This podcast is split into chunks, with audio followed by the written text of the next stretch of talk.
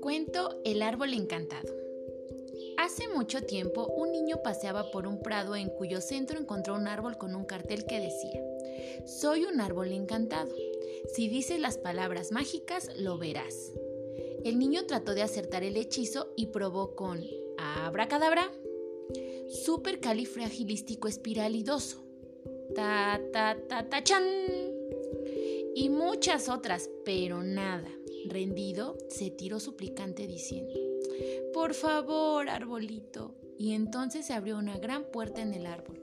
Todo estaba oscuro menos un cartel que decía, Sigue haciendo magia. Entonces el niño dijo, Gracias, arbolito. Y se encendió dentro del árbol una luz que alumbraba un camino hacia una gran montaña de juguetes y chocolate. El niño pudo llevar a todos sus amigos a aquel árbol y tener la mejor fiesta del mundo. Y por eso se dice siempre, por favor y gracias. Son las palabras mágicas.